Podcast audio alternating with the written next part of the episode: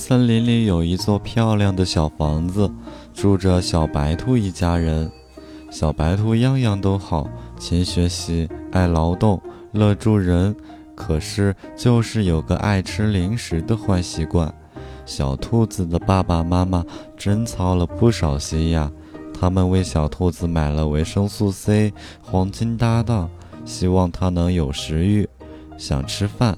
可小白兔就是觉得这个没味儿，那个难吃，结果全浪费了。有一天，小白兔在院子里玩，忽然就晕倒了。爸爸看见了，连忙抱起小兔子，把它送到了医院。山羊大夫给小兔子仔细检查了一遍，摸着小白兔的头问：“你平时都吃些什么呀？”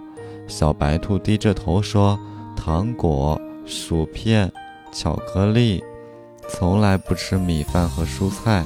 山羊大夫捋了捋胡子，笑着说：“那就对了，你从来不吃米饭和蔬菜，身体长期得不到充分的营养，造成严重的营养不良，所以你才会晕倒的呀。”小白兔听了这番话，知道了吃零食的坏处，决定要改掉这个坏习惯。